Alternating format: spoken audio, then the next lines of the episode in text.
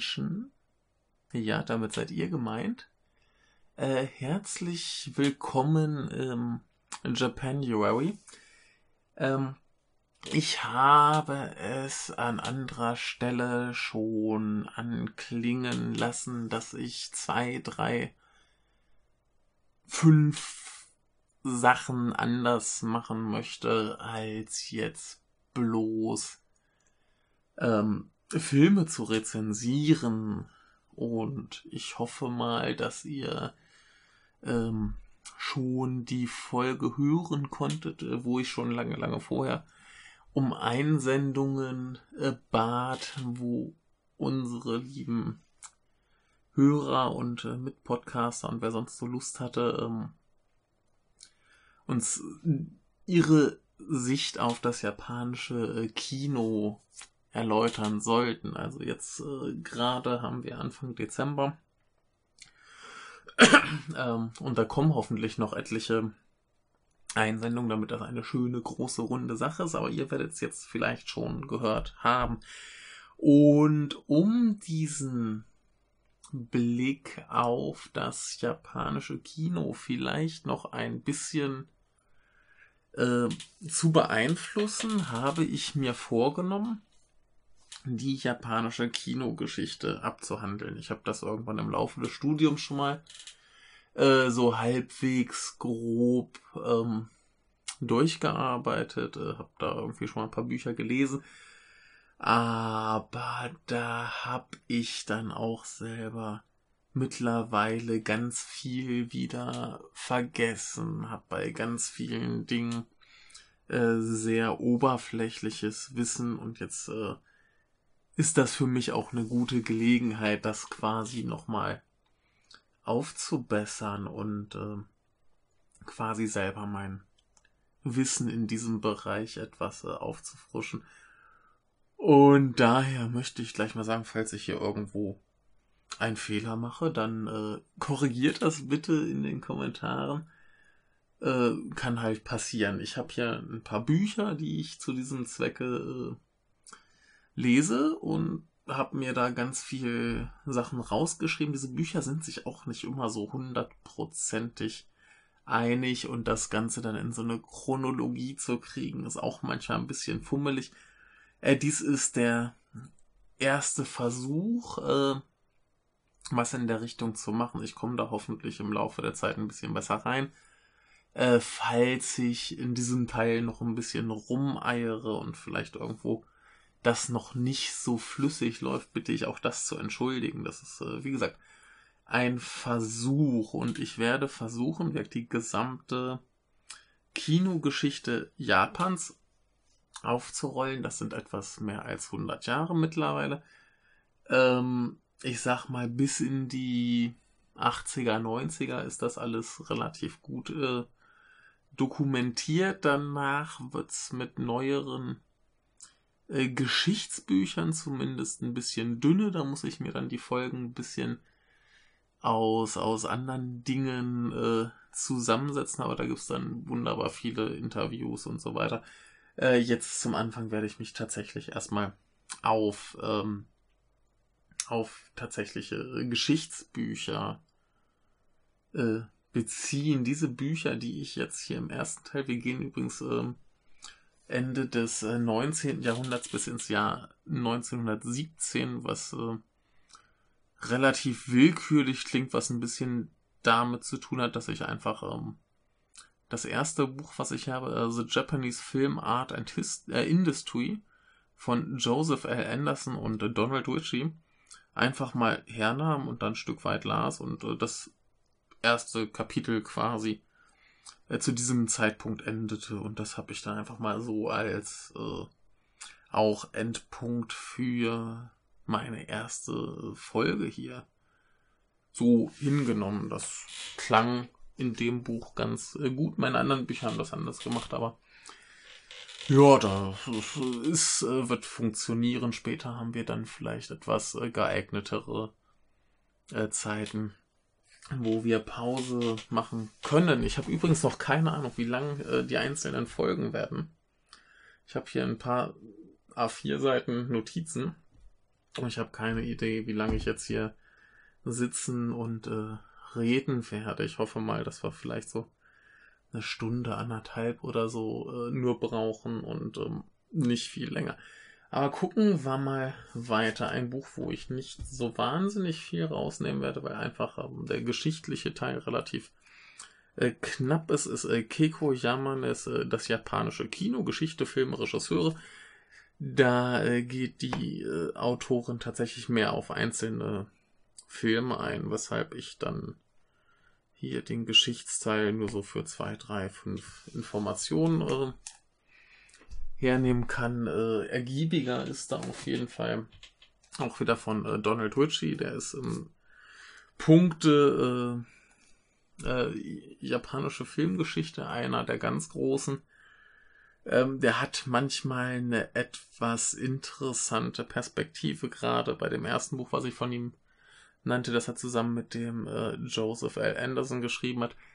Da sind ein paar Formulierungen bei, wo sie dann so ein bisschen das, das Wesen des äh, gewöhnlichen Japaners, des Durchschnittsjapaners quasi so ergründen wollen. Das klingt ein bisschen arrogant und äh, merkwürdig. Ich habe, glaube ich, so ein, zwei Zitate dann äh, mit hier in meine Notizen übernommen. Das wird vielleicht ganz interessant, ist aber äh, natürlich mit Vorsicht zu genießen. Ähm, dieses Buch hier ist, äh, das ist übrigens das erste aus, aus ich glaube, Mitte, Ende der 50er Jahre. Äh, das wird uns, glaube ich, dann auch nicht so lange begleiten, aber es äh, scheint dann auf jeden Fall die Anfangszeit des japanischen Kinos sehr gründlich darzustellen. Ich habe das tatsächlich noch nicht ganz gelesen. Muss ich mal schauen, aber dieses andere hier ist Hundred Years of Japanese Film. Ähm, ja, ist glaube ich aus den 90ern, wenn ich mich nicht irre. Das habe ich tatsächlich schon mal gelesen und äh, das wird uns hier eine Weile begleiten. Aber Donald Ritchie, wer sich für japanisches Kino bzw. die Geschichte interessiert, wird da nicht drum rumkommen. Äh, was ich dann hier noch habe, ist äh, Inohiko äh, Yomotas äh, Im Reich der Sinne 100 Jahre japanischer Film. Äh, habe ich auch irgendwann schon mal gelesen. Das wird uns hier auch eine ganze Weile äh, begleiten. Bin ich mal gespannt. Und ähm, ja, um noch so ein paar äh, Faktenlücken zu füllen, habe ich dann hier Jasper Sharps fantastisches Historical Dictionary of Japanese Cinema äh, noch hergenommen.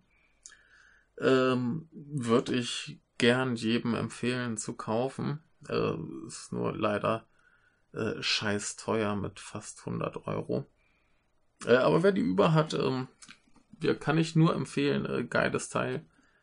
Und wer ansonsten einfach nur mal einen Überblick haben möchte, da würde ich dann vielleicht eher tatsächlich zu diesem äh, 100 Years of Japanese Film oder aber dem im Reich der Sinne äh, raten. Letzteres müsste ja eigentlich auch irgendwo einen Europreis drauf haben, hat es aber nicht. Äh, war aber, glaube ich, nicht so schrecklich teuer. Und äh, soweit ich mich erinnern kann, schon ein paar Jahre her, als ich es gelesen habe, äh, war es, glaube ich, auch relativ gut. Jo, kommen wir also zur ersten Folge des Kompendium des Unbehagens zum Thema japanischer Filmgeschichte. Ähm, wir bewegen uns hier in einem Zeitrahmen von äh, 1893 bis äh, 1917, wie gesagt. Und äh, gerade um dieses, diese Anfangszeit gut verstehen zu können, möchte ich erstmal ein ähm, Konzept erklären, das vielen, vielen Leuten wahrscheinlich so nicht bekannt ist, weil es das in diesem Maße eigentlich nur in Japan gab. Und das ist nämlich der Benshi. Benshi sind Menschen, die quasi im Kinosaal sitzen und den Film erklären, beziehungsweise auch die äh, Texte der Filmfiguren aufsagen. Also Texttafeln im äh, dem Sinne, wie wir sie aus den ähm, typischen Stummfilmen kennen, äh, gab's da eigentlich nicht. Da saß, sondern stattdessen jemand im Kino, der diesen Film erklärt. Das äh, resultierte daraus, dass in der Anfangszeit natürlich ausländische Filme importiert wurden. Und wenn dann da Text kam, hat das halt niemand verstanden und dann hat das jemand erklärt, was da zu sehen ist. Und da sind sie halt eine ganze Weile bei, bei geblieben. Ähm, in den USA gab es sowas zum Beispiel. Auch in Deutschland gab es das tatsächlich auch eine Weile, habe ich hier mal an der Uni äh, gelernt. Ähm, aber das war längst nicht so äh, wichtig und bedeutsam wie in Japan. Und äh, ja, daher, dass immer diese, diese Erklärung gab, immer jemanden, der die Texte der Figuren aussagt, gab es in dem Sinne auch kein japanisches Wort für Stummfilm. Filme waren da halt nie so richtig stumm. Und dieser Erzähler wurde dann tatsächlich ähm, quasi die wichtigste Rolle im Kino, um aus diesem besagten alten Donald Ritchie Buch zu zitieren. Uh, the, the Japanese uh, then and now were constantly afraid of missing the point of not understanding everything and demanded a complete explanation. This the Banshee gave them, usually expanding his service to an extent of explaining the obvious. Ähm, ja, also, wie gesagt, äh, das ist jetzt das, was hier Donald Ritchie dem unterstellt. Ähm, der Herr äh, Yomota, von dem dieses im Reich der Sinne ist, der sieht das ein bisschen anders. Äh, wie gesagt, ich möchte jetzt hier auch kein, äh, keine, keine allgemeingültige äh, Japaner-Theorie hier äh, propagieren, aber ich denke mal ein bisschen was äh, ist da eventuell dran, aber das äh, möchte ich nicht weiter beurteilen. Ähm, vielmehr ist aber dieser Banshee, der Erzähler, ähnlich wie die musikalische Begleitung beziehungsweise, beziehungsweise der Gesang im klassischen Theater wie Kabuki oder Bunraku. Also Bunraku ist äh, Puppentheater und äh, Kabuki ist dieses ganz spektakuläre mit sehr aufwendigen Kostümen, äh, viel Make-up und Getöse. Und da war es nämlich traditionellerweise so, dass äh, die Dialoge durch eben Gesang vorgetragen wurden. Und dieser Gesang kam eben nicht von den Schauspielern, sondern, also beziehungsweise auch nicht von den Puppen, denn eine Puppe kann ja bekanntermaßen nicht singen, äh, sondern von halt einem Chor oder so. Und ähm, daher äh, fühlte sich das auch für die Japaner gar nicht merkwürdig an, dass jetzt auch im Film ähm, Schauspieler und Stimme getrennt voneinander auftraten. Das war eine ganz normale Sache. Das erlebt man halt so. Der eine verkörpert das, der andere spricht das. Und so genießt man die Unterhaltung. Und so galt dann Film nicht als Weiterentwicklung der Fotografie, sondern als Weiterentwicklung des Theaters. Und so hat sich dann das Publikum eben auch da benommen entsprechend. Ähm, genau, äh, hier habe ich noch etwas gefunden, da heißt es, er wird auf verschiedene Begriffe ähm, eingegangen. Da gibt es zum Beispiel Kage, äh, Kage Serifu, wo dann Schauspieler hinter der Leinwand sind und Dialog sprechen. Und dann gab es äh, Rensageki, wo Theater und Film quasi kombiniert wurden. Das Filmaufnahmen quasi ins Theater mit eingebaut wurden. Dann gab es noch äh, Koaido. Ähm, hier übersetzt Englisch äh, Voice Coloring. Also ganz oft habe ich auch nur englische, äh, englische Übersetzungen einfach aus den Büchern übernommen. Das bitte ich zu entschuldigen, ähm, dass ich jetzt hier nicht alles perfekt deutsch übersetze. Äh, das letzte bezieht sich ja darauf, dass der Banshee alles spricht. Dann äh, in historischen Filmen gerne in einer sehr nasalen äh, Stimme und moderne Sachen dann in einer normalen Stimme und äh, manchmal kam es wohl auch vor, dass wenn ein Film für einen Erzähler zu schwierig war, dann mehrere zusammen gearbeitet haben. Aber das war dann so das Konzept, was sich äh, lange Zeit etabliert hatte. Ähm, das Ding ist auch, dass die Filme eher so kurze Clips waren, ein paar Minuten, ne, so. Nicht in dem Maß, wie wir es heute kennen, so zwei Stunden Filme, sondern halt drei, vier, fünf Minuten. Und der Erzähler erklärte nicht nur, was da zu sehen war, sondern verband dann diese Filme auch zu einem längeren Programm. Das gehe ich nachher nochmal drauf ein, wie das dann aussah. Aber äh, ja, der hat dann auch so ein bisschen den Übergang gemacht, nächstes Ding und so weiter. Und viele Sachen wurden auch äh, mehrmals gezeigt. Da äh, kam hier ein Wort auf, das heißt äh, Tasuke. Das ist quasi so eine endlose, so eine Endlosschleife. Und ähm, da hieß es, äh, glaube ich, auch wieder bei Donald Ritchie, dass es das auch heute noch gibt, denn alle kurzen Dinge sollten wohl wiederholt werden. Und so gibt's halt auch äh, zum Beispiel in der Werbung sowas, ne? dass dort Dinge wiederholt werden. Es gibt äh, Erklärungen, es gibt Voice-Overs, äh, genauso im Dorama, also der typischen japanischen Fernsehserie, äh, gibt es wohl auch so viel Voice-Over, dass man nicht mehr hinschauen muss. Ne? Und äh, in Japan ist es ja auch ähm, sehr oft so, dass es für alles mögliche Untertitel gibt. Für den Fall, dass man zum Beispiel beim Essen den Fernseher laufen hat oder irgendwie bei der Hausarbeit und zwar hingucken kann, aber ansonsten irgendwie was zu laut ist oder man den Ton abschaltet, wenn man sich noch unterhalten will, dass man noch mitbekommt, was da passiert. Und in diesen Dingen äh, wird dann quasi ein Überbleibsel aus dieser Banshee-Zeit gesehen, dass man erstens Dinge äh, wiederholt, man erklärt sie mehr als nötig und ähm, ja, wie man packt ein Voice-Over drüber oder Untertitel drunter. Auf jeden Fall, dass dann sowas äh, ja auch ohne Bild oder ohne Ton oder so genießbar ist. Ähm, zurück zu diesen Wiederholungen, da gab es wohl einen ganz lustigen äh, Fall, und zwar, da wurden manche Filme auch mehrmals gezeigt.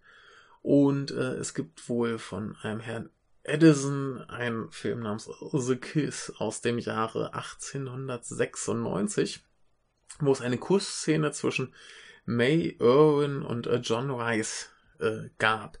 Und der wurde dann wohl teilweise so oft direkt hintereinander gezeigt, dass aus einem Kuss ein Dutzend Küsse wurden und das fand die Polizei nicht so schön. Ne? Das war wohl ein bisschen äh, obszön oder so. Und dann hat man den eben eingeredet, dass das eine Dokumentation äh, sei und Amerikaner sich eben zur Begrüßung küssen würden.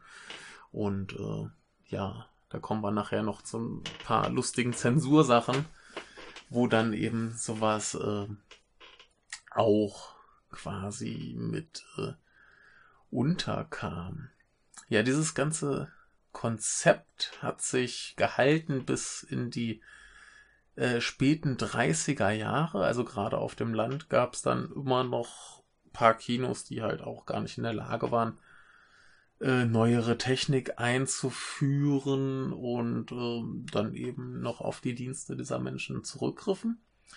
Äh, in der Zeit kam dann eben auch vermehrt Texteinblendungen in japanischen Filmen, aber wie wir später hören werden, also wie ihr hören werdet, wie ich sagen werde, ähm, haben sich sowohl Publikum als auch Kinobesitzer lange gegen äh, fortschrittliche Filmtechniken äh, gewehrt und die wollten dann einfach lieber das ganz traditionelle also wenn man das traditionell nennen kann, das lief ja auch erst ein paar Jahre, aber so das klassische, da sitzt jemand und erzählt und sowas wie irgendwie Schnitt oder so ist eh überbewertet, kann man auch einfach dann erzählen, wie jetzt die eine Szene zur anderen passt. Ist schon okay. Ähm, ja, genau. Äh, eine Sache, die dann wohl auch aufkam, war natürlich, dass immer mehr elektrisch laufende Projektoren gebraucht wurden, um zu garantieren, dass ein Film mit den 24 Bildern pro Sekunde läuft, damit der Tonfilm dann eben auch äh, funktioniert. Und ähm, ja, da kam dann so dieser Umbruch, dass eben die Banshees ähm, ja, dann irgendwann doch mal abgeschafft wurden.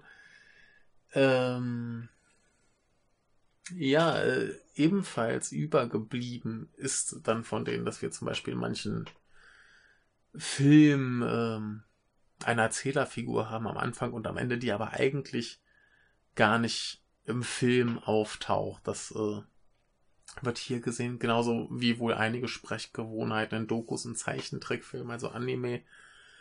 Und ähm, ja, was auch so Stilmittel dieser Zeit waren, ist halt, dass viel in langen Einstellungen als Totale gefilmt wurde. Einfach um dann den Erzählern viel Zeit zu geben, das äh, so zu verarbeiten. Und zu dieser Zeit hatten wohl auch die berühmtesten Erzähler maßgeblich Einfluss auf den Inhalt der Filme. Ja, und ähm, wie gesagt, man, man wollte sie auch teilweise gern äh, früher loswerden. Das äh, ging aber irgendwie auch nicht. So kam dann der äh, Tonfilm ein bisschen später. Und äh, jetzt bin ich ja tatsächlich mit meinen, mit meinen äh, Notizen etwas durcheinander. Habe ich mir nicht genau genug angeguckt. Ähm, hier gibt es noch ein paar Bezüge, warum das äh, halt ähm, so kam und warum das nicht komisch war äh, zur Entstehung, müssen wir jetzt also nochmal kurz zurückspringen. Es tut mir sehr leid. Ähm, abgesehen davon, dass wir das so in der im Theater hatten, äh, gab es zum Beispiel auch buddhistische äh, Trauervorträge oder gemeinsam gesungene Volkslieder. Also in der Edo-Zeit, die war 1603 bis 1868, äh, wurde sowieso viel äh, Kunst über die Stimme ähm, betrieben und äh, kultiviert. Und da berufen sich dann einige Theorien darauf. Ähm, genauso gab es äh, ab 86 äh, so, so Laternen-Slideshows und ähm, ja, ab 93 Kino äh, Kinematographen-Shows und das benötigte halt alles ähm, Erzähler. Aber da kommen wir auch später nochmal ein bisschen drauf zurück. Das vermischt sich jetzt hier natürlich auch alles ein bisschen mit der eigentlichen Geschichte. Aber na gut, da müssen wir durchweg. Das ist der erste Versuch. Ähm, interessant an dieser Sache war damals auch, dass ähm, nicht nur die Filme erklärt werden mussten, sondern auch der Projektor selber. So war die Maschine quasi Teil der Aufführung. Und es gab wohl auch Aufführung waren quasi die Leinwand links auf der Bühne. Also anfangs wurden dann quasi Filmvorführungen auch in normalen Theatern äh, gemacht. Da hat man quasi links auf der Bühne die Leinwand aufgebaut und rechts den Projektor, damit man den auch sehen konnte. Dass man den Film dann nicht so gut gesehen hat, ist ja irrelevant, ne? Aber man muss den Film halt auch ein bisschen ähm, sehen, äh, den, den Projektor ein bisschen sehen können, damit das halt, damit man versteht, was das äh, überhaupt pass äh, wie das überhaupt passiert und was da überhaupt los ist. Ja, wie gesagt, diese ersten Filme kamen aus dem Ausland. Die Japaner haben es nicht verstanden und brauchten Erklärungen. Diese Erklärungen waren aber auch lustigerweise, wie ich schon erwähnt, so ein bisschen übers Ziel hinausgeschossen. Also hier gibt es so einen Verweis äh, drauf, das zitiere ich nochmal. You will kindly note that the smoke comes from the chim chimney Also notice dark clouds are in the sky. Rain is coming. Ähm, ja, Dinge, wo man, glaube ich, heute dann auch sagen würde, das ist ein bisschen äh, übererklärt. Das äh, kriegt man vielleicht auch äh, so mit. Ja, aber äh, eine andere These beruft sich halt darauf, dass also eher die Tradition, als dass die Leute keine Ahnung hatten und das nicht verstehen. Sondern ich kann mir schon ganz gut vorstellen, wenn wir jetzt ein Theaterstück haben und da Rauch aus einem Schornstein kommt oder dunkle Wolken aufziehen, dass das dann vielleicht tatsächlich auch der Erzähler erklären äh, musste, denn im Theater ist das halt ein bisschen knifflig mit Rauch und Wolken. Also da sind sich die äh, Autoren nicht so ganz einig. Der Donald Ritchie ist halt ein bisschen mehr auf dieser Schiene. Die haben ja alle gar keine Ahnung, die verstehen das. Und äh, der Herr äh, Yomota sagt natürlich, hey, alles nur Tradition, wir sind gar nicht so doof, wie Donald sagt. Ähm, ja, wie gesagt, ich kann das nicht beurteilen, aber ja, äh, mit ein bisschen Zeit so wurden dann natürlich auch die Aufführungen noch mit Musik angekündigt. So, dann teilweise gab es eine Flöte und eine Trommel, teilweise ein ganzes Orchester noch mit einer Shamisen. Und die, die Erzähler wurden mit so richtig Bombast angekündigt. So das Publikum hat gejubelt und geschrien. Und äh, die hatten wohl auch so lustige Spitznamen wie Großmaul oder Fischgesicht. Ne? Also, dann stand das Publikum hat geschrien, Fischgesicht, los! Erklär uns den Film. Äh, ja, muss eine ziemlich wilde Sache gewesen sein. Und dann kamen die da hin und haben aber auch halt die Filme so ein bisschen interpretiert, wie sie gerade äh, Bock hatten. Ne? Also jeder hat den Film so gesehen und dachte sich was anderes bei und dann, oh, ne? Ab 1910 hat man es dann mit Textbüchern für Dialoge probiert, die wurden aber oft auch wohl sehr, sehr äh, frei ausgelegt und äh, namenstechnisch war man anscheinend sehr unkreativ. Also die Heldinnen hießen wohl gerne Mary, die Helden Jim und der Schurke Robert. Und das kam dann halt auch, wenn Jim dann eben ein Ritter war. Dann gab es eben Ritter Jim. Ich meine, warum nicht, ne? Letztendlich waren dann auch die, die Banshee wichtiger als die Filme. Und die Namen standen oben fett auf dem Plakat dann vielleicht irgendwie noch so der Titel, vielleicht auch noch Schauspieler und Regisseur, aber der Erzähler war die geile Sau der Show und äh, stand halt eben ganz oben. Die wurden entsprechend auch bezahlt wie die besten Schauspieler. Und das führte dazu, dass man sich so auf diese Erzähler verließ, dass man gar nicht erst versucht hat, visuell zu erzählen.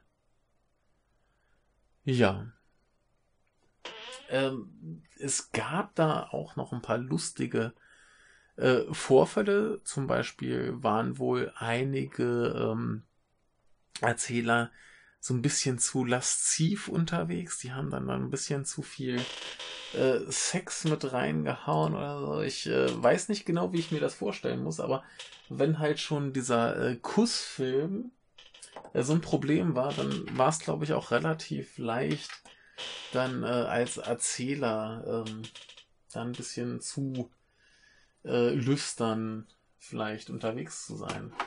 Äh, ich muss hier mal gerade meine Maus ranziehen, sonst äh, kann ich nicht scrollen. Ähm, genauso äh, gab es ja damals irgendwann auch japanische Kolonien, nämlich Korea und Taiwan. Und da wurden entsprechend auch Filme gezeigt und die hatten eben dann auch ihre Erzähler.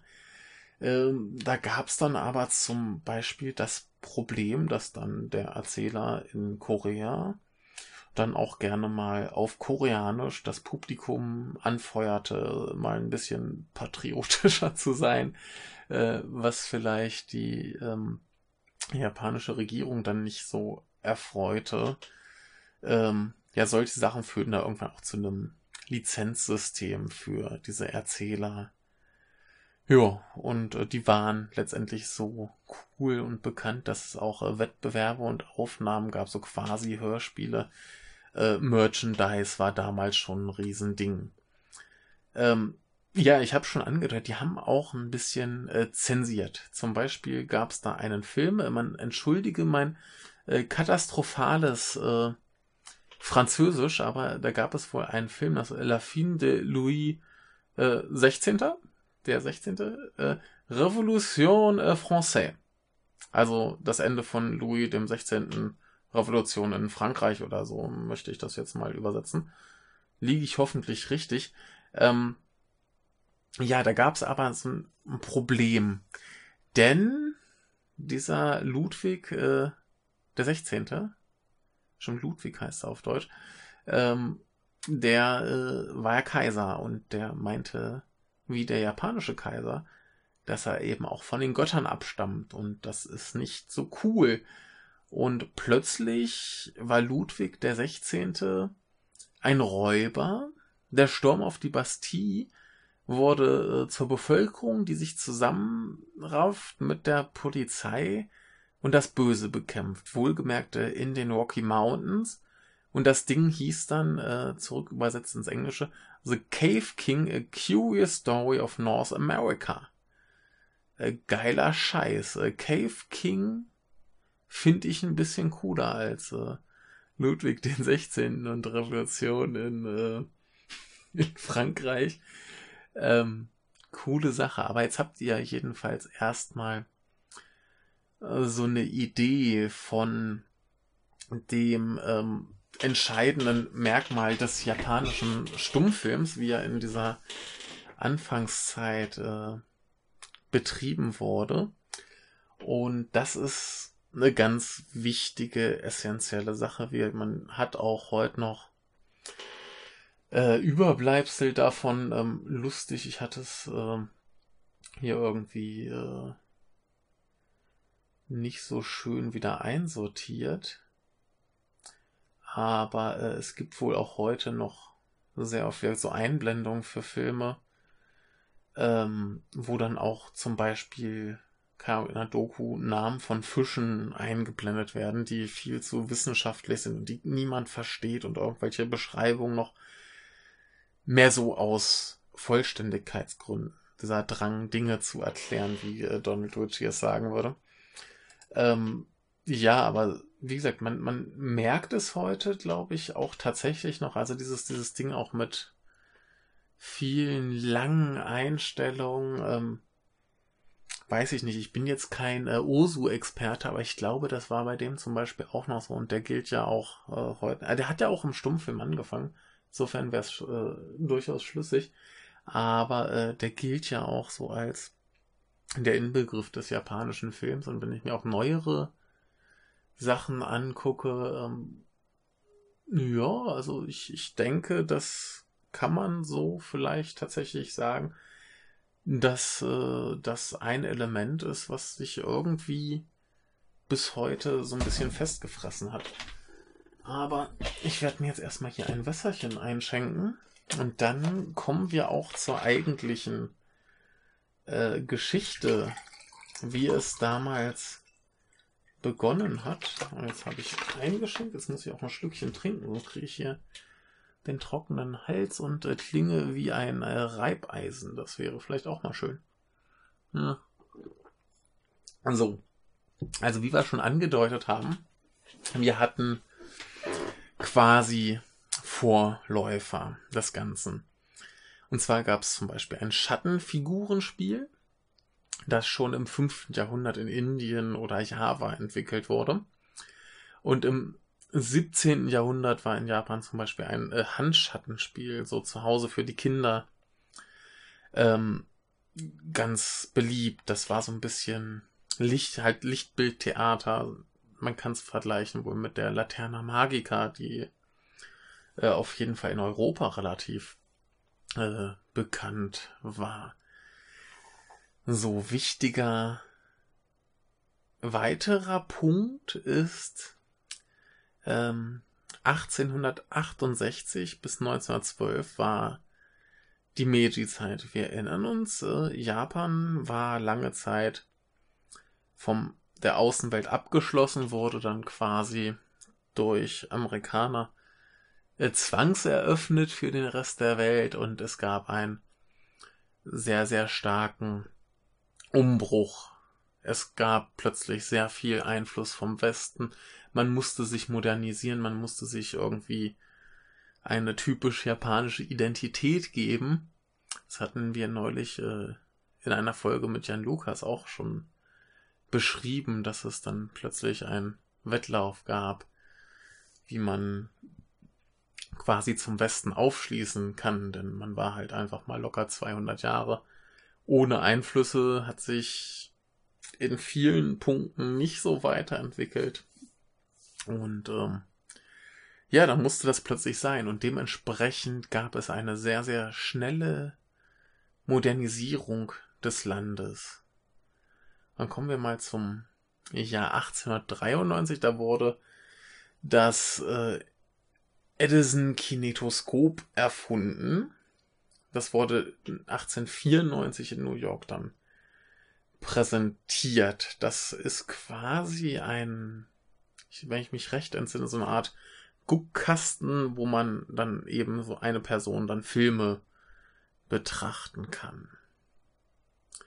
So, und zu dieser ähm, Definition der Japaner selber muss auch gesagt werden, 1894 bzw. 95 ähm, gewann Japan äh, den Krieg mit China.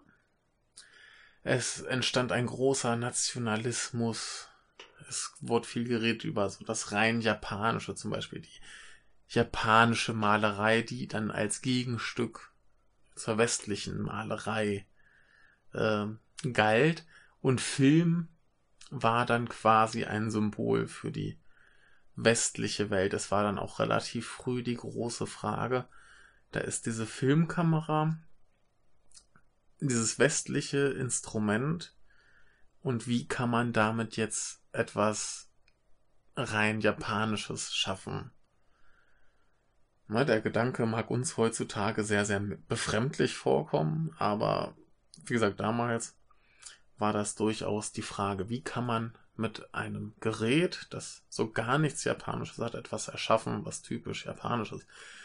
So, und nun kam dann 1896 eben dieses Kinetoskop nach Japan.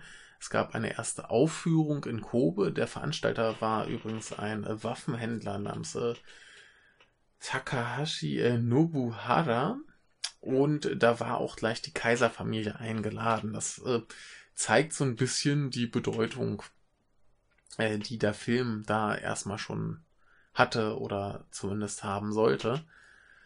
Ähm, übrigens kurze Anmerkung, es gab jetzt Film in Japan, aber das Wort für Film war damals ein anderes. Es äh, hieß damals Katsudo Shashin, also quasi bewegtes Foto. Interessanterweise äh, haben wir quasi das Foto im Namen, aber äh, diese Betrachtung Film als Weiterentwicklung des Theaters und nicht des Fotos. Ähm, beißt sich für mich ein bisschen, aber so war es wohl. Ähm, das japanische Wort, was wir heute für Film benutzen, ist Ega. Das kam aber erst so in den 20er Jahren auf. Vorher war das so Abbildung, reflektiertes Bild, dann wurde es wohl Lichtbild und dann erst Film. Ja. Gut. Ähm, ja, wie gesagt, äh, in dieser Zeit war quasi alles westliche nicht nur fremd, sondern auch modern und cool und hip. Und äh, kurze Anmerkung, 30 Jahre vorher wurden halt Ausländer noch munter abgeschlachtet, kann man ja machen. Aber jetzt war das alles cool und hip. Vielleicht selbst die Kaiserfamilie, oder zumindest Teile der Kaiserfamilie, ging los, um einen Film zu sehen. Ähm, dieses Kinetoskop war nur für eine Person gedacht. Äh, die Sachen, die später kamen, die waren dann für eine, eine Leinwandprojektion gedacht. Und wie wir schon wissen, ist halt Gruppenunterhaltung beliebter als Einzelspaß. Ähm, ja, kann, glaube ich, jeder nachvollziehen.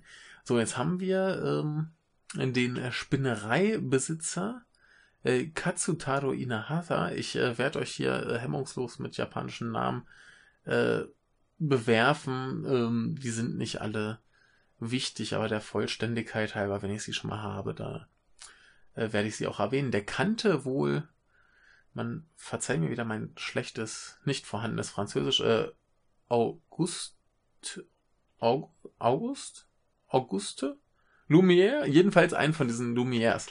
Äh, den kannte er noch aus äh, Schulzeiten anscheinend und ähm, war auf einer Geschäftsreise, wo er dann diesen äh, Lumière-Kinematographen sah. Äh, die Lumières schickten das dann 1897 nach äh, Japan, ähm, wo es dann am 15.02. zur Uraufführung kam. Äh, diese filmtechnisch war wohl irgendwie bei einem Tanzfest in Paris, Stadtaufnahmen von Lyon, eine Schifffahrt auf der Themse, ein Bauernhof in Süditalien, Reitübungen französischer Offiziere und äh, Zar Nikolaus II. in Moskau. Diese Filme gingen alle so drei Minuten pro Film. Insgesamt dauerte aber die Vorführung ungefähr eine Stunde. Und da hatten wir nämlich dann die ersten Banshee, die Erklärer. Denn, wie gesagt, das war alles schon fremd wenn es vielleicht irgendwo Text gab, hat man den nicht verstanden. Und da musste jemand halt diese Filme erklären. Ähm, von Seiten der Lumières äh, filmte man auch Sachen in Japan.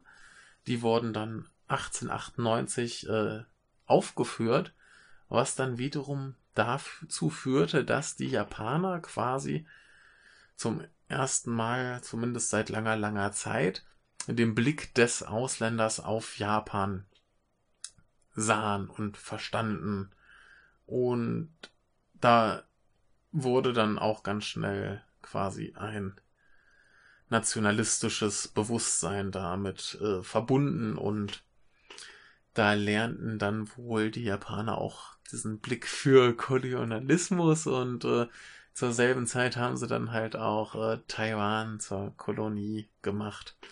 Ähm, ungefähr zur selben Zeit kam auch das Edison Vitascope rüber und ähm, war wohl erstmal eine Weile, hatte wohl eine Weile eine Monopolstellung. Auf jeden Fall gab es einen erbitterten Kampf zwischen diesen beiden äh, Geräten. Da muss ich gleich wieder hier an, an äh, VHS gegen das andere äh, Videokassettenformat denken oder eben HD-DVD gegen Blu-ray.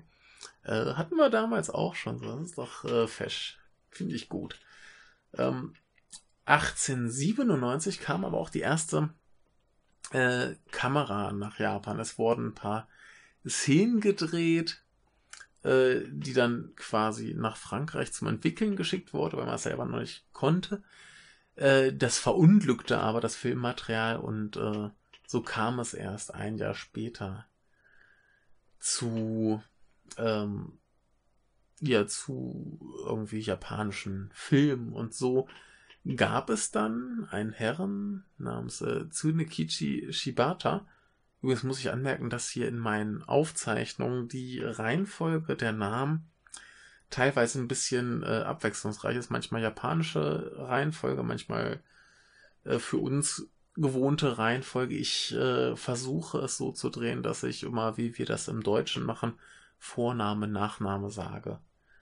Ähm, falls ich es irgendwo vertausche, tut mir das leid, dann habe ich das hier wieder nicht durchschaut, was jetzt tatsächlich der Vorname ist. Aber ähm, äh, dieser Herr Shibata, der arbeitete äh, in einem äh, großen Geschäft namens Mitsukoshi und die hatten eine Kameraabteilung und da haben sie gesagt, ja hier, mach doch mal ein bisschen Film, hat ein paar Straßenszenen in der Ginza gedreht, hat in Kyoto irgendwie ein paar Geishas gefilmt, hat ein bisschen Kabuki äh, gefilmt. Äh, die Straßenszenen wurden äh, sofort gezeigt, die Kabuki-Szenen nicht.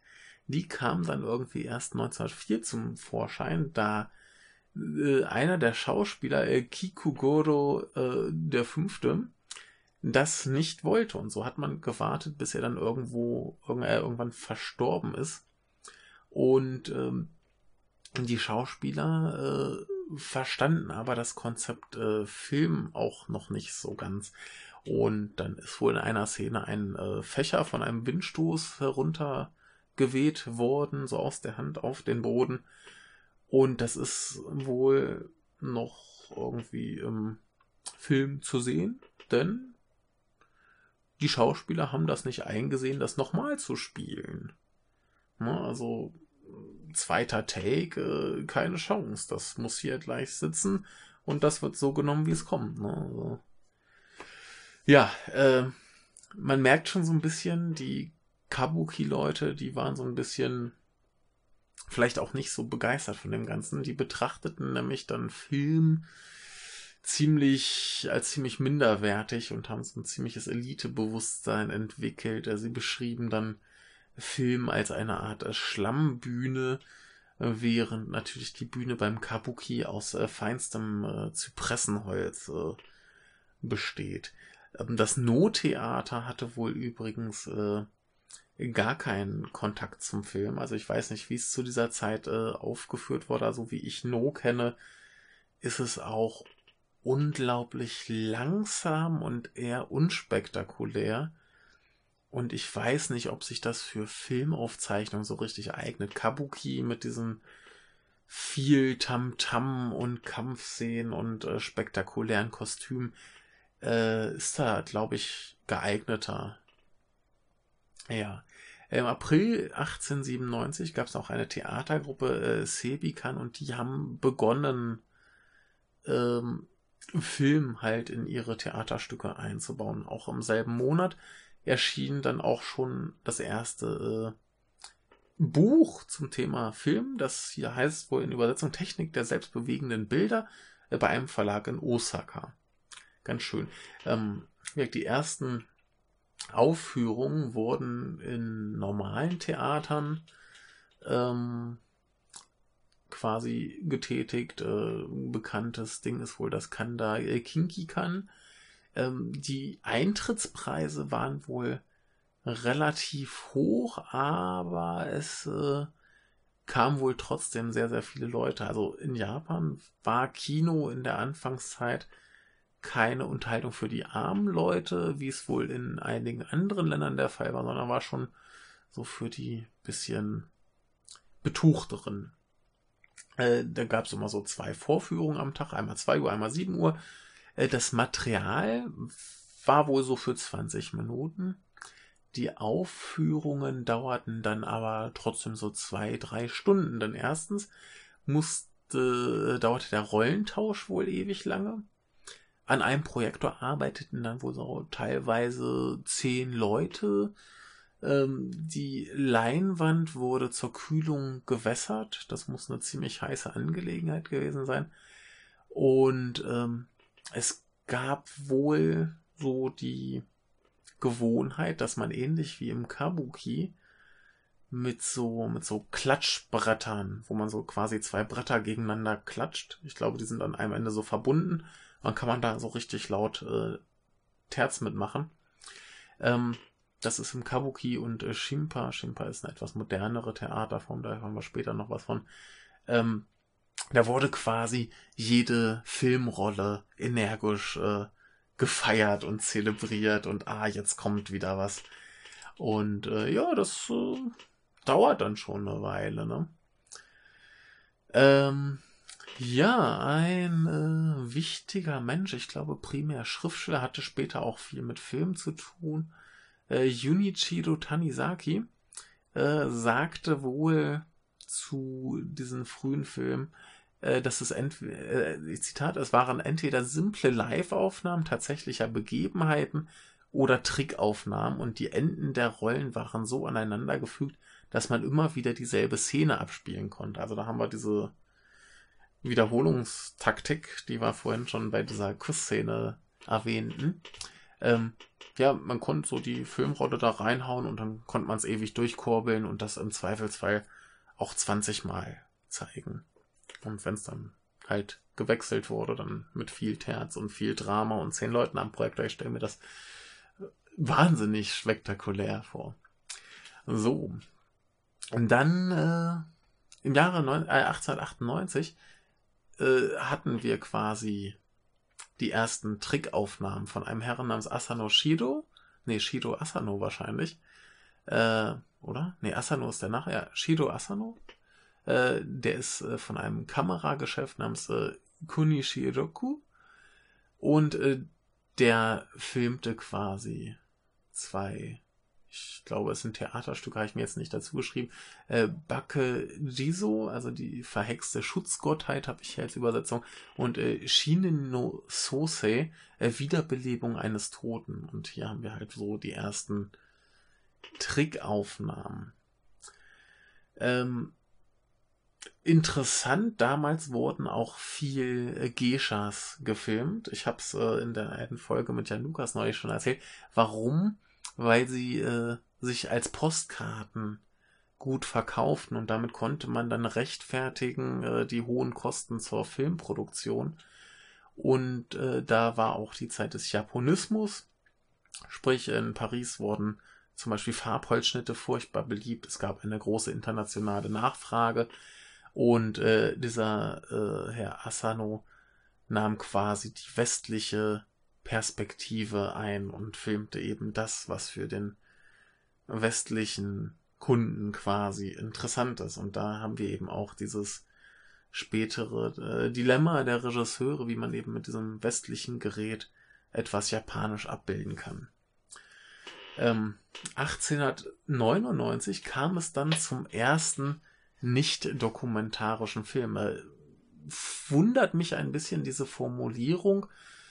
Müsste ja bedeuten, dass äh, Theater zu filmen dokumentarisch ist. Aber äh, so ist es hier äh, aufgeführt. Und zwar war das ein Film, das äh, Pistoru Goto Shimizu Sadakichi bewaffneter Raub, äh, Shimizu Sadakichi, äh, kam als Übersetzung dazu. Ähm, der Film dauert eine Filmrolle lang. Äh, es ist, äh, geht sie um einen Verbrecher, der offensichtlich eine äh, Pistole haben muss, äh, der sich hinter einem Baum versteckt und von der Polizei entdeckt wird. Klingt jetzt erstmal nicht so aufregend.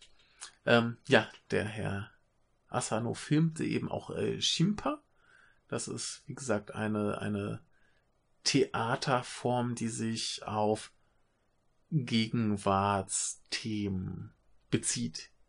Und ähm, ja, da hat er äh, diese Stücke gefilmt. Die wurden dann äh, im Engisa, das ist äh, ein entsprechendes Theater in Tokio, ähm, aufgeführt.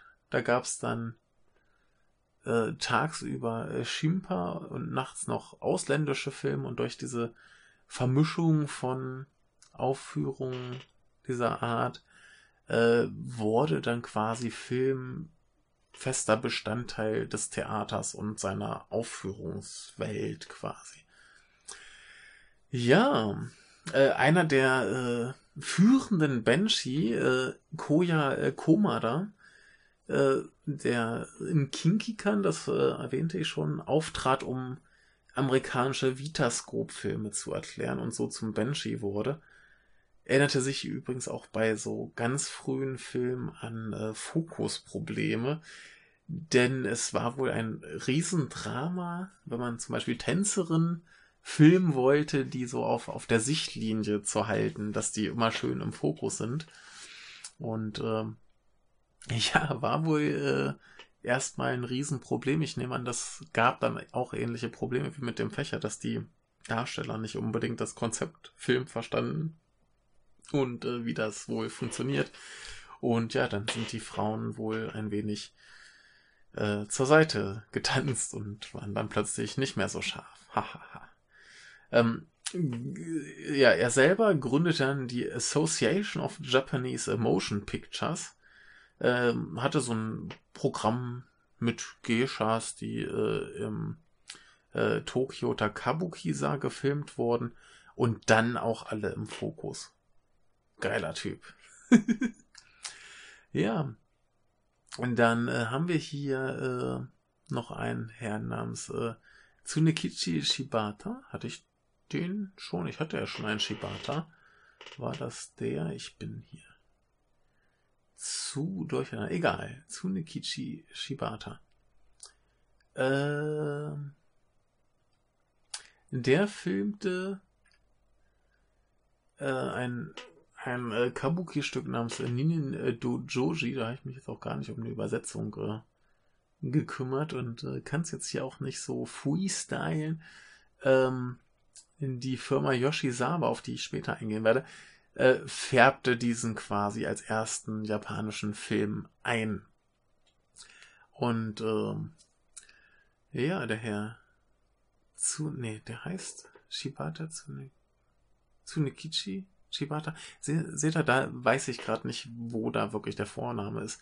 Ähm, er filmte wohl den ältesten äh, erhaltenen Film äh, Momiji Gari, äh, Herbstausflug im Ahornwald. Und ähm, da geht's wohl um eine Prinzessin, die ihr äh, wahres Dämonengesicht zeigt und tanzt. Und äh, das scheint wohl der älteste erhaltene Film zu sein. Äh, 1903 wurde dann Stenkikan eröffnet, das elektrische Theater, und äh, war das erste auf Film spezialisierte Theater. Das war in Asakusa, ein Stadtteil von Tokio. Und äh, interessanterweise damals wurden wirkt viele Theaterstücke gefilmt und es gab quasi keine Regie. Da wurde eine Kamera aufgestellt, die Schauspieler davor. Äh, jemand las diesen Erzählertext und die Schauspieler spielten dazu. Es gab keine Kamerabewegung, es war totale Kontinuität beim Film und wenn eine Filmrolle vorbei war, froren quasi die Schauspieler ein und warteten, bis die nächste drin war. Und äh, man konnte natürlich auch nur vormittags äh, drehen, weil die Schauspieler abends dann ihrem eigentlichen Beruf nachgehen mussten und äh, richtiges Theater spielen mussten. Ähm, wie ich schon erwähnte, wurden gern äh, Filmszenen als Ergänzung für ähm, Theaterstücke äh, benutzt. Äh, lustigerweise hat man dann gern Außenszenen quasi gefilmt und die dann eingebaut, damit man quasi echte Location hat. Ne? Und äh, ja, das wurde wohl ab 1908 dann populär und die Schauspieler haben es dann wohl auch teilweise dann live synchronisiert. Es bietet sich an, wenn ich die gleichen Leute da habe, die auch im Film zu sehen sind und die dann da stehen, weil sie die anderen Szenen ähm, ja, äh, spielen müssen, dann könnt ihr auch gleich dann ihren Text dann nochmal aufsagen. Und wenn das Stück erfolgreich war, hat man wohl die Innenaufnahmen auch noch gedreht und hat einen Film draus gemacht. Und dieses Hybrid-Theater gab es äh, ungefähr bis äh, 1922. So, das erste Filmfachgeschäft äh, kam wieder von der äh, erwähnten Firma Yoshizawa ähm, und wurde in, ebenfalls in Asakusa eröffnet. So, und äh, 1904 nahm man in äh, China äh, nachgestellte Kriegsszenen auf. Also da lief Krieg, man ging hin, hat dann irgendwie so ein paar Sachen nachgespielt, so Schauspieler an die Front schicken, ist auch ein bisschen gefährlich. Äh, da gab es dann auch erste Trickaufnahmen, bewegte Kamera. Das hatte halt so ein so, so was Mockumentary-artiges. Und da kam dieser Aspekt dazu, dass Film eben auch ein Teil der Gesellschaft abbilden und nicht nur Schauspiel. Und jetzt konnte man eben Film auch als Propaganda einsetzen. Äh, Im Zuge dessen haben die Japaner eben auch den Film so zwischen 1900 und 1910 in Asien verbreitet. Ähm, wie gesagt, die hatten ja noch Kolonien in Korea und Taiwan. Und äh, in China entstand wohl 1905 der erste eigene Film, 1923 in Korea und 1925 in Taiwan. Und diese, diese Verwestlichung äh, war wohl in Japan halt etwas äh, schneller. Ja, die Firma äh, Yoshizawa und äh, die Firma Yokota gelten so als Pioniere. Auf beide gehe ich gleich noch ein bisschen mehr ein. Äh, dazu kam 1905 noch eine Firma namens Empathie von einem Herrn Umeya Shokichi, also wahrscheinlich Shokichi äh, Umeya. Und ähm, ja, erkläre ich gerade mal ähm, ein bisschen diese Firmen. Yoshizawa war die erste Firma in Japan, die sich auf Filmproduktion spezialisierte. Man weiß nicht genau, wann die Firma gegründet wurde. Sie wurde aber von einem äh, Kenichi Kawauda, der von 1868 bis 1957 lebte, geleitet. Äh, übrigens hier mal wieder äh, geschickte Heiratspolitik, denn er hat wohl die äh, Tochter des Besitzers äh, geheiratet. Ähm, vorher wurden hier diese Magic Lantern Slides, also für diese Lichtspielshows, äh, die wurden halt produziert und man organisierte Aufführungen. Ähm, 1907 kaufte Kawauda dann den ersten eigenen Kinematographen und ab 1900 äh, produzierte man eigene Projektoren und importierte erstmal viele französische Filme.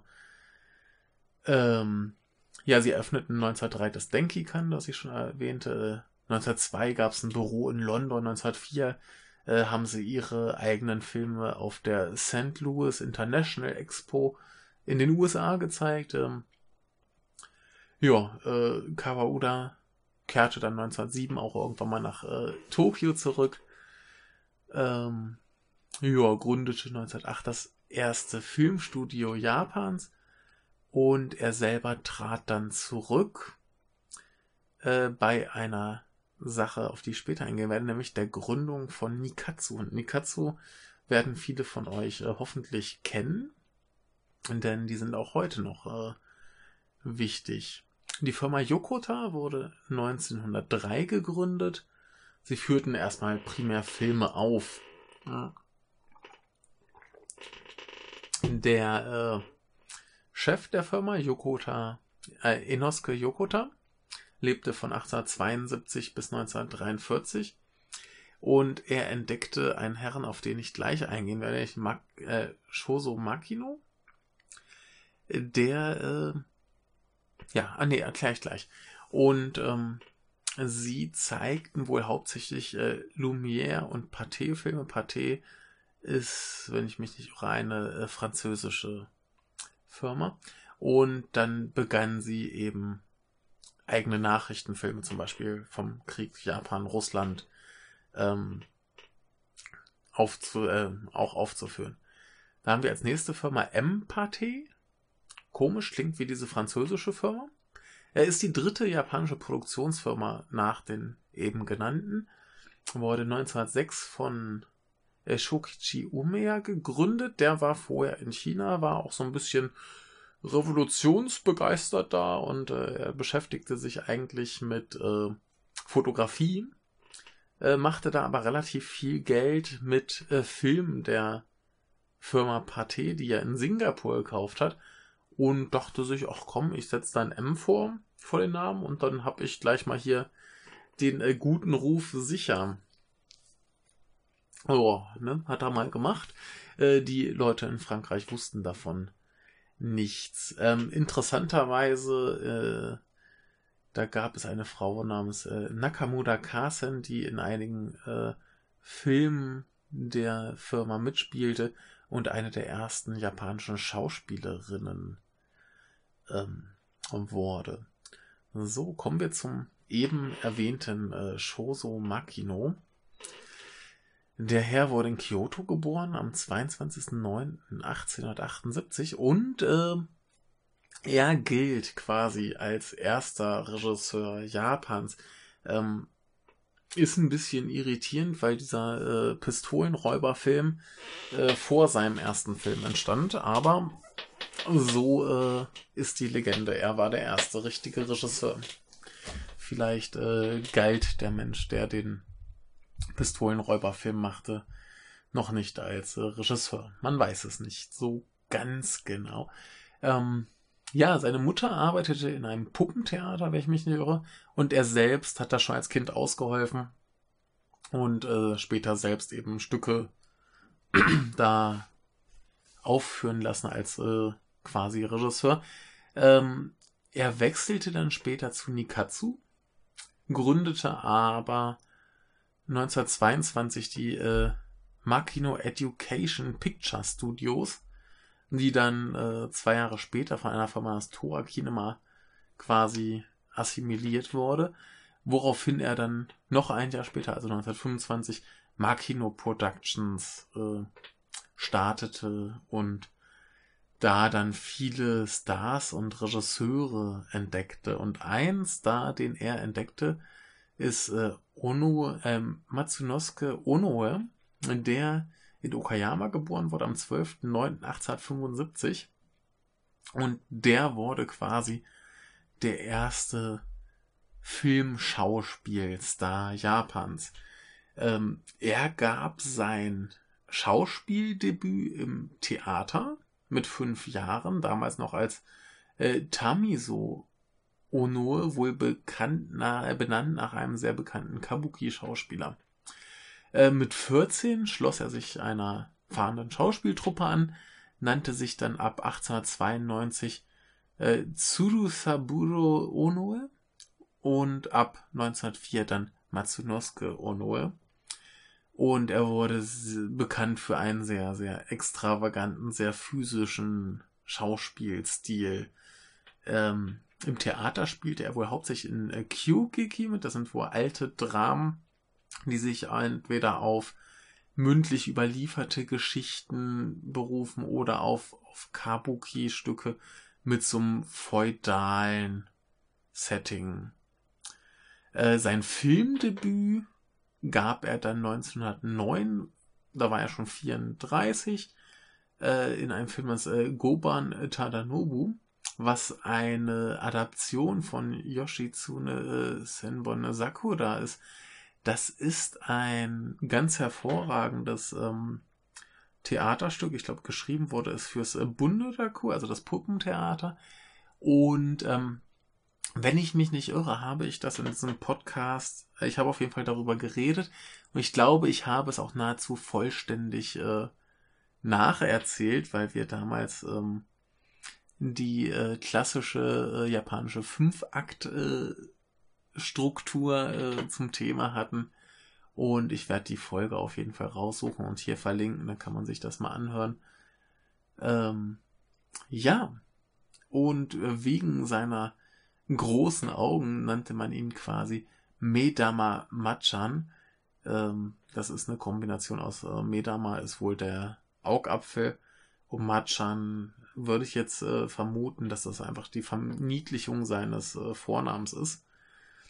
Äh, also auch die Schauspieler hatten da schon lustige Spitznamen, nicht nur die Erzähler.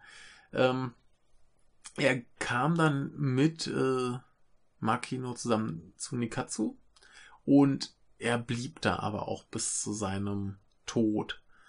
Ähm, Makino ging halt 1921 und dann übernahm äh, Onoe die komplette Jidaigeki-Produktion für Nikatsu. Äh, Jidaigeki sind eben die ganzen historischen Filme. Und 1925 äh, spielte er dann wohl in seinem äh, tausendsten Film mit, das kann wohl heutzutage niemand mehr von sich äh, behaupten. Äh, die Filmlänge variiert ja wohl zwischen paar Minuten und sechs Filmrollen. Also auch eher äh, kürzere ähm, Geschichten. Da kommen wir aber äh, hier die ähm, zusammen mit mit ähm, mit dem äh, Makino drehte er wohl auch mal locker acht Filme im Monat, so eine Filmrolle am Tag. Also das ist schon ein bisschen krass. Die beiden drehten wohl zwischen 1909 und 1911 schon mal so 168 Filme. Ne? Also fleißig, äh, fleißig. Ähm, einer seiner bekanntesten Filme, der äh, zumindest mit leichten Abstrichen überlebt hat, denn die meisten dieser äh, Filme sind wohl im Laufe der Zeit verloren gegangen. Äh, überlebt hat äh, Goketsu Jidaiya, ungefähr so äh, der tapfere Recke Jidaiya. Ähm, hat überlebt, den gibt's auch äh, auf YouTube zu sehen, den werde ich hier dann auch äh, verlinken. Und der Herr Onoe starb am 11. September 1926 äh, an Herzversagen am Set von einem Film namens Kyukotsu Mikuzuki, wohl anders New Moon. Äh, ja, überraschend, dass jemand äh, bei dem Arbeitspensum äh, am Set an Herzversagen stirbt, ja. Hm. Hm.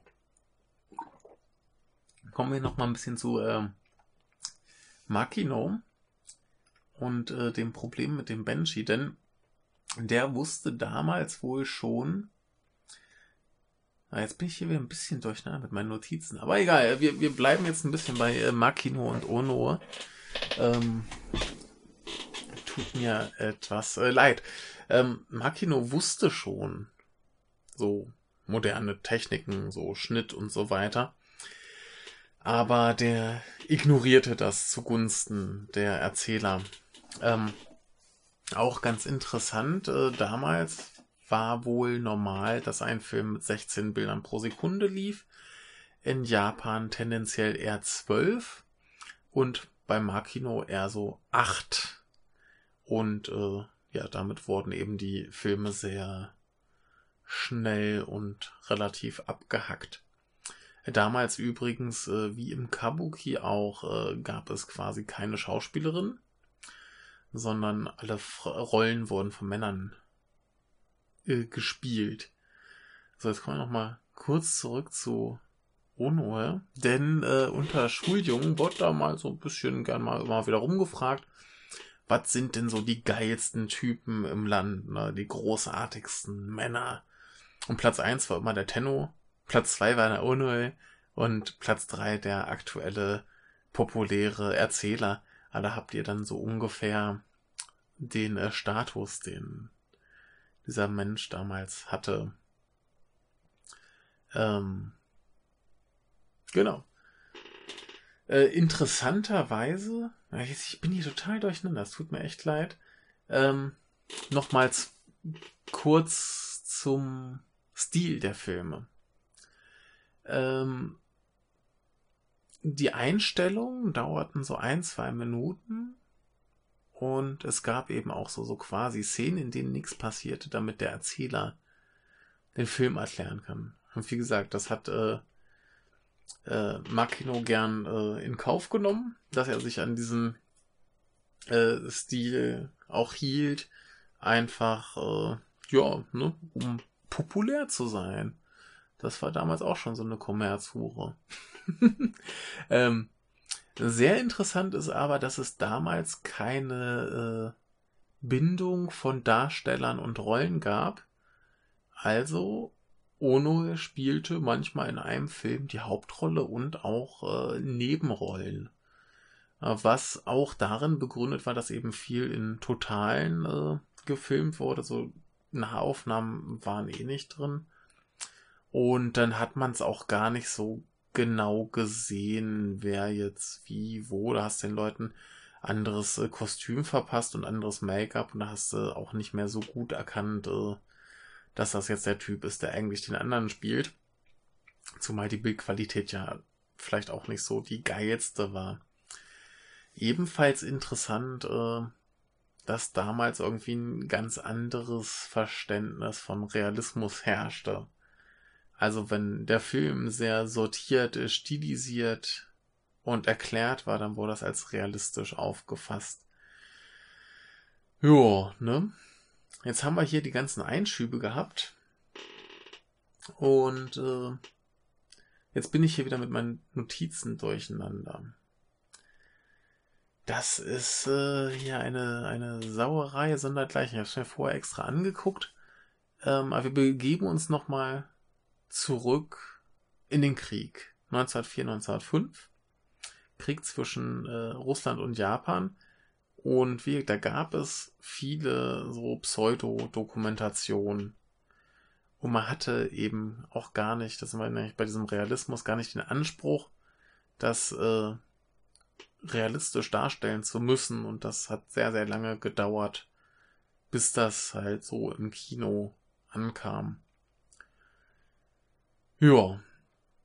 Ähm, interessant übrigens auch noch äh, hier die Herren Onoe und und und Makino, die haben ja, wie man vielleicht schon ahnen konnte, viel so Schwertkampffilme gemacht.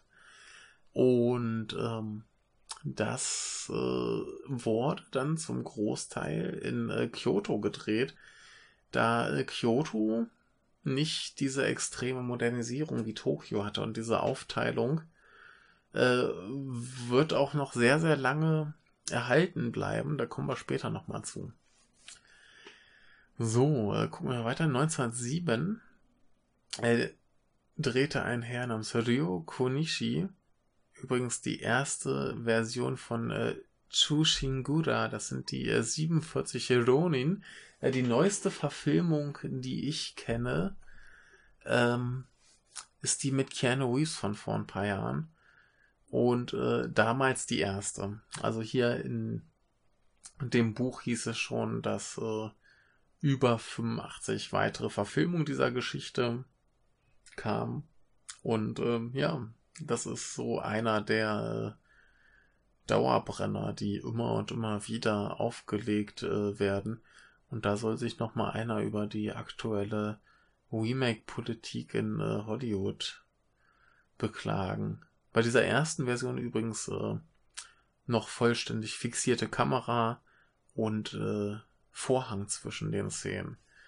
Äh, von diesem Jedi-Geki, also historischen Film, entstanden wohl zwischen 1908 und 1945 so fast 600. Und 1908 war eben auch das äh, Jahr, in dem äh, Makino, Shoso oder Shoso Makino wahrscheinlich Shoso Makino, äh, seinen ersten Film drehte, eben auch so ein klasse, äh, so ein historisches Ding. Honoji Kessen, die Schlacht um Honoji, ganz äh, wichtiges Ding, die bezeichnerweise eben auch in Kyoto äh, stattfand. Und interessanterweise hat er kein Drehbuch benutzt, da alle Schauspieler, die ja eh vom Theater kamen, das Stück eben aus dem Theater kannten. Ja, und äh, in der Zeit hatten wir jetzt auch so ein bisschen ähm, einen Wechsel im Image des Films. So die wohlhabenderen Leute sahen lieber Importfilme, die Unterschicht jetzt eher so die japanischen. Und äh, auf Filmaufführungen wurden wohl auch gern mal unter Schutz der Yakuza äh, veranstaltet. Und so haben wir dann auch diese Verknüpfung von Film und so ritterlichen Tugenden. Äh, Filmgangster waren dann auch oft so ein bisschen Vorbild für die echten äh, Yakuza. Wir kennen es ja noch heute, dass äh, in der Regel irgendwie Yakuza im Film schon so ein bisschen ehrenhafter sind als die echten, so ein bisschen verklärte Darstellung, äh, Romantisierung. Äh, gab's damals schon. Ja, äh, im Jahre 1909 gab es übrigens in einem Film namens Shin äh, Hotogisu, äh, Übersetzung war hier der Kuckuck, neue Version, ähm, ja, gab es zum ersten Mal in einem japanischen Film eine Rückblende. Also mal so ein bisschen der Versuch visuellen Erzählens vielleicht. Oh. Ja, und ebenfalls 1909 ähm, tauchte äh, eine der ersten Schauspielerinnen auf. Und zwar gab es da auch den Film äh, Shin Momotaro. Momotaro ist ja diese Geschichte über den Jungen, der aus einem Pfirsich quasi geboren wird und dann Abenteuer erlebt. Ich glaube, er schlägt ein paar äh, Dämonen und äh, holt einen Schatz oder so. Diese Schauspielerin war damals gerade sechs Jahre alt, hat da mitgespielt. Äh, so richtig üblich wurden aber Frauen im Film erst so ab 1921. Aber ja, äh, wie wir es gerade mit der Rückblende hatten, man versucht ein bisschen über Bilder zu erzählen, äh, wollte aber das Publikum nicht. Die Publikum wollte Benji. Ich bin hier echt ein bisschen zu durcheinander, aber egal, ich, ich versuch's. Ähm, ja. Wir hatten hier immer noch das Klassendenken, berühmte Schauspieler, da dachten sie so, Theater ist schon bisschen was Cooleres, ne? War so, so äh, auch ein bisschen Klassendenken, dass mittlerweile dann auch die Theaterbesitzer so ein bisschen eine Gefahr im Film sahen. Ne? Also, dass die Leute halt dann lieber Filme gucken wollen, statt richtigen Theateraufführungen. Und da musste man sich ja so ein bisschen gebaren, wie, äh, na, hier, das ist ja alles schlecht und hier die Schlammbühne und so. Ja, äh, wir sind hier immer noch 1909. Äh, da gibt es eine Theaterkette namens äh, Fukuhode, die äh, vier Theater hatten und nun be auch begannen, selber Filme zu produzieren. Das waren quasi die vierte große äh, Filmproduktionsfirma. Und äh, ja, ein Jahr später äh, kam es dann übrigens zum Widescreen und äh, die Filme wurden so etwas äh, länger.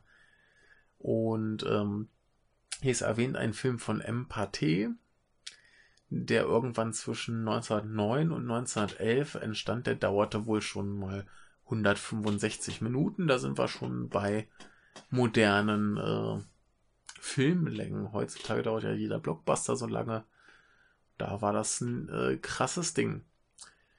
Und jetzt ist aber hier der Chef von Empathy, der Herr Omeyer, der äh, wollte nun diese vier großen Produktionsfirmen zusammenbringen. Äh, bei Yoshizawa gab es gerade Probleme, also hat der Chef äh, Kawauda alles da in die Richtung verkauft und äh, ist verschwunden und so entstand dann quasi die Greater Japan Film Machinery Manufacturing Company äh, Limited, ähm, wo da eben auch die anderen Filmproduktionsfirmen, die vier quasi alle zusammengeführt wurden. Äh, Enosuke Yokota, eben von der Firma Yokota, wurde der Präsident. Äh, Kisaburo äh, Kobayashi von dieser Fukuhodo Theaterkette wurde äh, Chef der Geschäftsabteilung. Und dann wurde das quasi 1912 zur Nippon Katsudo Shashin, also die äh, Japan äh, Cinematographenfirma. Äh, kurz gesagt, äh, Nikatsu. So, jetzt sind wir nämlich äh, angekommen bei diesem ältesten japanischen Major Filmstudio. Ähm, ein anderes bekanntes namens äh, Shochiku gab es da technisch gesehen schon. Die wurden nämlich schon 1895 gegründet, aber die produzierten erst ab 1920 selber Filme.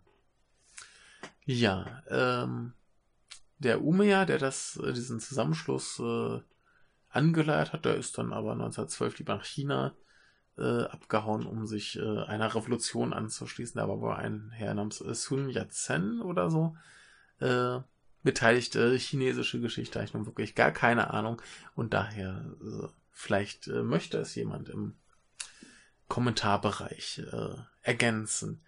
So, nun bestand Nikatsu Sie hatten quasi vier Studios, drei davon in Tokio, nämlich Yoshizawa, Empate und Fukuhodo und in Kyoto äh, Yokota.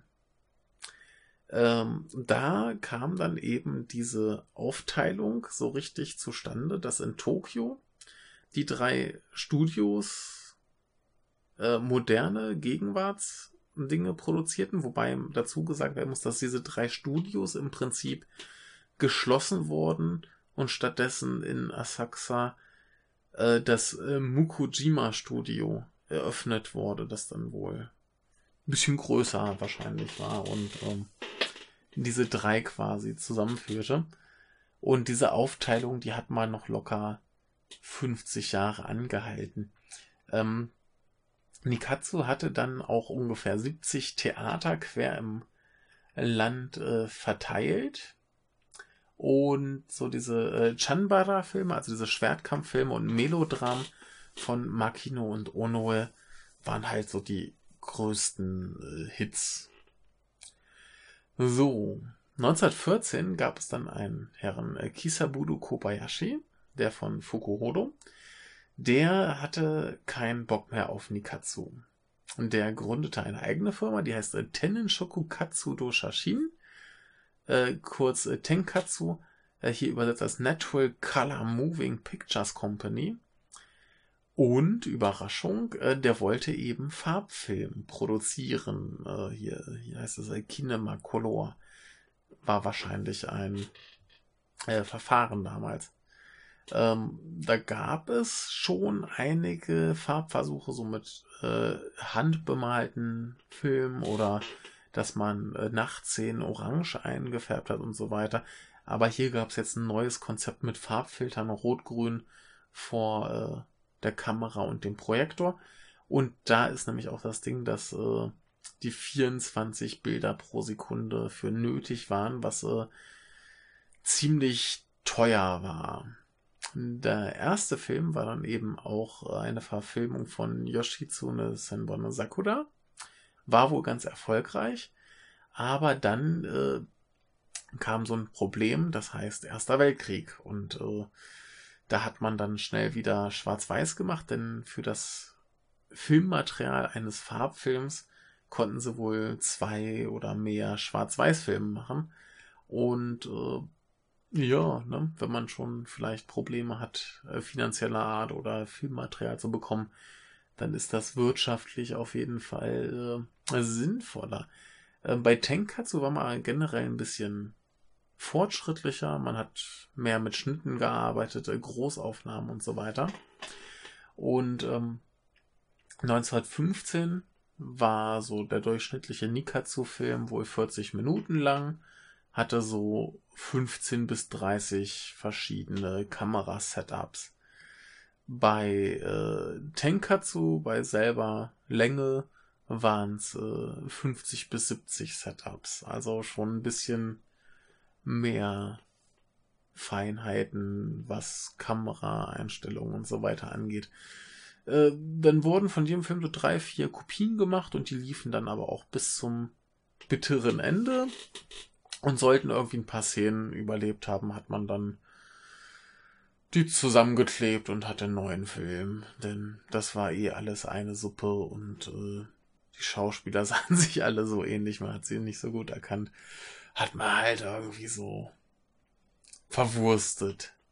Ähm, zu dieser Zeit hatte Nikatsu etwa zwei Drittel des Marktes und das Publikum war immer noch nicht begeistert von den neuen Techniken. Die Theaterbetreiber waren mit dem generischen Nikatsu-Kram glücklich und äh, ja, ne, hatte man immer noch nicht so richtig Motivation, mal was zu ändern.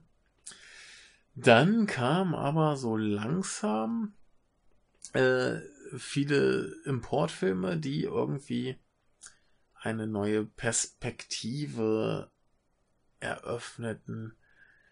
Filme dienten wohl weniger der Bildung sondern mehr so einem neuen Blick auf die Welt.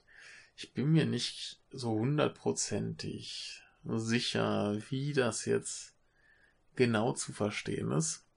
Denn, ähm, ja, wahrscheinlich aber einfach ein realistischeres, naturalistisches, ähm, ja, ne, so. Wir bilden tatsächlich mal ab, was so passiert. Und so kam dann eine Reihe von Universal Pictures äh, nach Japan, die wohl in den USA total irrelevant war. Äh, die hieß Bluebird Photoplays. Die kam dann nach Japan und das war wohl ein technischer Sprung wie von so Edo-zeitlichen Theaterstücken zu modernen Naturalisten. Die Kamera war viel dichter dran, Einstellungen waren kürzer. Der Blick des Zuschauers wurde tatsächlich mal äh, geführt. Ne? Also das, das kam dann so alles auch im japanischen Kino endlich mal an. Und äh, die Banshee wurden wohl eher lyrisch, statt einfach nur zu erklären. Da haben wir wahrscheinlich dann auch eher so diesen Aspekt weniger Bildung, mehr Perspektive. Äh, wir erklären nicht mehr jeden Blödsinn, sondern bringen dann künstlerisches Element eher rein. Ja, das hat alles äh, starken Einfluss hinterlassen und äh, Makino war mal wieder einer der schnelleren, der dann auch äh, die Wichtigkeit eines eines Szenarios, hieß es, ähm, äh, verstand. Ich nehme an, das ist eher so Richtung Drehbuch gedacht. Und äh, so bekam dann erst die Handlung quasi die äh, oberste Priorität. Und 1917, da sind wir jetzt auch schon am Ende dieser Folge, gab es noch eine Fassung der 47 Ronin. Ähm, und die hatte plötzlich ein Drehbuch, es gab Matching Cuts, es gab Kameraschwenks und all die geilen äh, Spielereien. Und wir haben ein bisschen das Gefühl, dass wir so langsam in einer moderneren Form des äh, Films ankommen. Und wie es dann weitergeht, äh, werden wir hoffentlich in einer der äh, hoffentlich noch zahlreichen folgenden Episoden erfahren. Jetzt können wir uns zumindest sicher sein, dass diese hier noch während des Japanuaries erscheint. Ich hoffe, dass ich noch wenigstens ein oder zwei äh, Folgen bis dahin fertig kriege. Es ist tatsächlich ziemlich viel äh, Rechercheaufwand. Ähm, ich werde es aber äh, irgendwie zu Ende bringen. Es wird vielleicht lange dauern, aber wir kriegen das hin, Leute. Wir kriegen das hin. Ähm, diese paar äh, Eiereien tun mir äh, schrecklich leid. Ähm, nächstes Mal werde ich darauf achten, meine Notizen etwas sorgfältiger zu sortieren. Aber mich hat's jetzt auch langsam echt genervt, weil ich einen Großteil der Notizen jetzt bestimmt schon zwei, drei Wochen hier so liegen habe und mir denke, das muss ich jetzt bald mal verwursten und einfach nicht dazu kam. Und jetzt dachte ich mir, muss ich langsam mal ran äh, jetzt ist es auch gleich 4 Uhr morgens. Ich bin dementsprechend äh, ein bisschen gerädert und war offensichtlich bei den letzten Sortierungen etwas unaufmerksam. Aber äh, ich gelobe Besserung. Ich hoffe, euch hat's trotzdem gefallen. Ähm, ja, und dann werde ich alles, was ich noch so finde, äh, ein, zwei Filme aus dieser Zeit werde ich auf jeden Fall verlinken. Ähm, wie diese eine Folge von uns zu dem Yoshitsune werde ich verlinken. Und dann hören wir uns äh, hoffentlich in der nächsten Folge wieder. Übrigens habe ich so ungefähr meine angepeilte Zeit von anderthalb Stunden doch geschafft. Ich hoffe, das ist eine angenehme Zeit für so einen Monolog noch zuzuhören. Ich wollte das jetzt auch nicht irgendwie zwei, drei Stunden hier alleine reden, das ist ja auch immer so ein bisschen dröge, dem zuzuhören. Daher hoffe ich, dass das für euch angenehm war. Ähm, wenn nicht, dann könnt ihr das gerne kommentieren. Das Problem ist, dass ich dann, wie gesagt, wahrscheinlich schon noch ein paar Folgen hoffentlich aufgenommen habe und äh, ja, der Einspruch äh, quasi zu spät kommt, dann kann ich erst die späteren ähm, äh, entsprechend abwandeln, aber ich erhoffe mir, dass ich vielleicht pro Folge dann über noch so ein Jahrzehnt so ungefähr abarbeiten kann. Ähm, schauen wir mal, wie wir so durchkommen. Wie gesagt, die letzten so 90er, 2000er Jahre, die müssen wir ein bisschen puzzeln. Äh, schauen wir mal, falls noch einer von euch einen guten Literaturtipp hat äh, werde ich da gern äh, den in Anspruch nehmen. Und ansonsten äh, werde ich jetzt mich gerne im Bett begeben. Ja, ich hoffe, es hat euch Spaß gemacht. Wenn nicht, dann tut's mir leid, aber ich werde das weitermachen. Und äh, dann hören wir uns äh, demnächst bestimmt in einer anderen äh, Japanuary-Folge. Äh, das Programm hat sich ja mittlerweile weitestgehend äh, fremdbestimmt ergeben. Das wird äh, ganz schön. aber wenn ihr das hört, ist es halt teilweise wahrscheinlich auch schon raus. Mal gucken, was wie wo wann kommt. Und ja, in diesem Sinne noch ein schönes japanischen Film genießen. Und bis demnächst, nicht?